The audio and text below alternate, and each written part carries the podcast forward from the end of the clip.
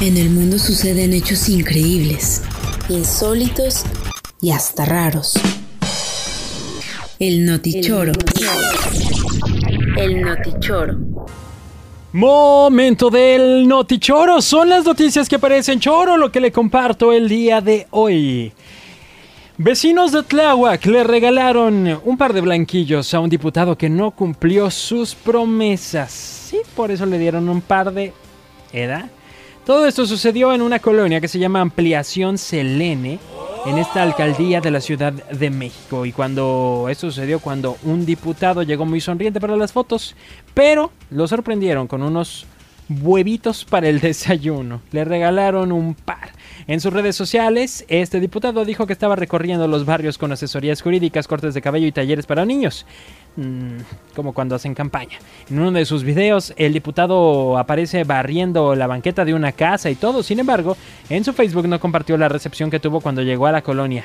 Porque ahí fue cuando le dieron estos blanquillos. Y eh, le dijeron, si vas a venir, le vas a venir a trabajar y vas a cumplir. Le reclamaron eh, esto de parte de una mujer eh, que recordó que a muchos de los vecinos pues ahí anduvieron en su jornada y que no les cumplió.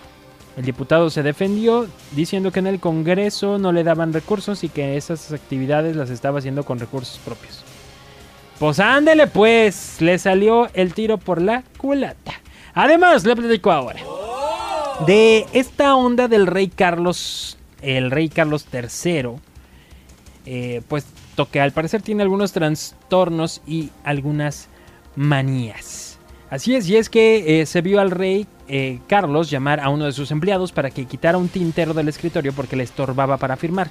Así que diversos usuarios compartieron esta molestia con, eh, pues, más bien les pareció que era molesto el gesto que había tenido.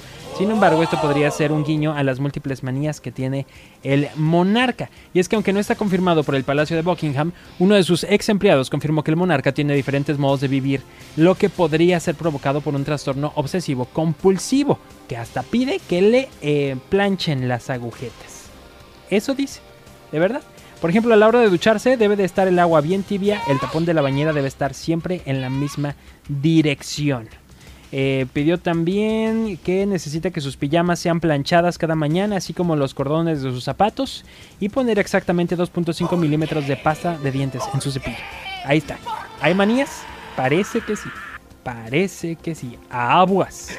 Ahora le platico también, abusados no se estaban poniendo los del gobierno en Nayari. Y es que por el mes patrio subieron una fotografía en donde se aprecia una bandera que podría parecer ser la de México, sin embargo los colores estaban distorsionados. El tema aquí es que no es solamente una falta de respeto, sino que se meten con un tema de un lábaro patrio que no debe modificarse, como con el caso del himno nacional.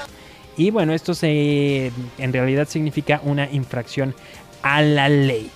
Apúntele bien. El gobernador por su cuenta se disculpó por alterar la bandera, eh, pidió que le aceptaran la disculpa de manera pública y a nombre del gobierno del estado como del, de, pues a título personal por haber trastocado los colores de la enseña nacional.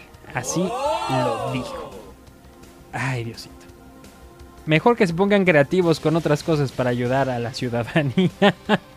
¿No? ¿No creen? Bueno, pues hasta aquí el notichoro del día de hoy. Vamos a continuar con más que buena música. El podcast de Checo. Podcast de Checo. Dale play en Spotify, TuneIn, Apple Podcast iHeartRadio y muchos más.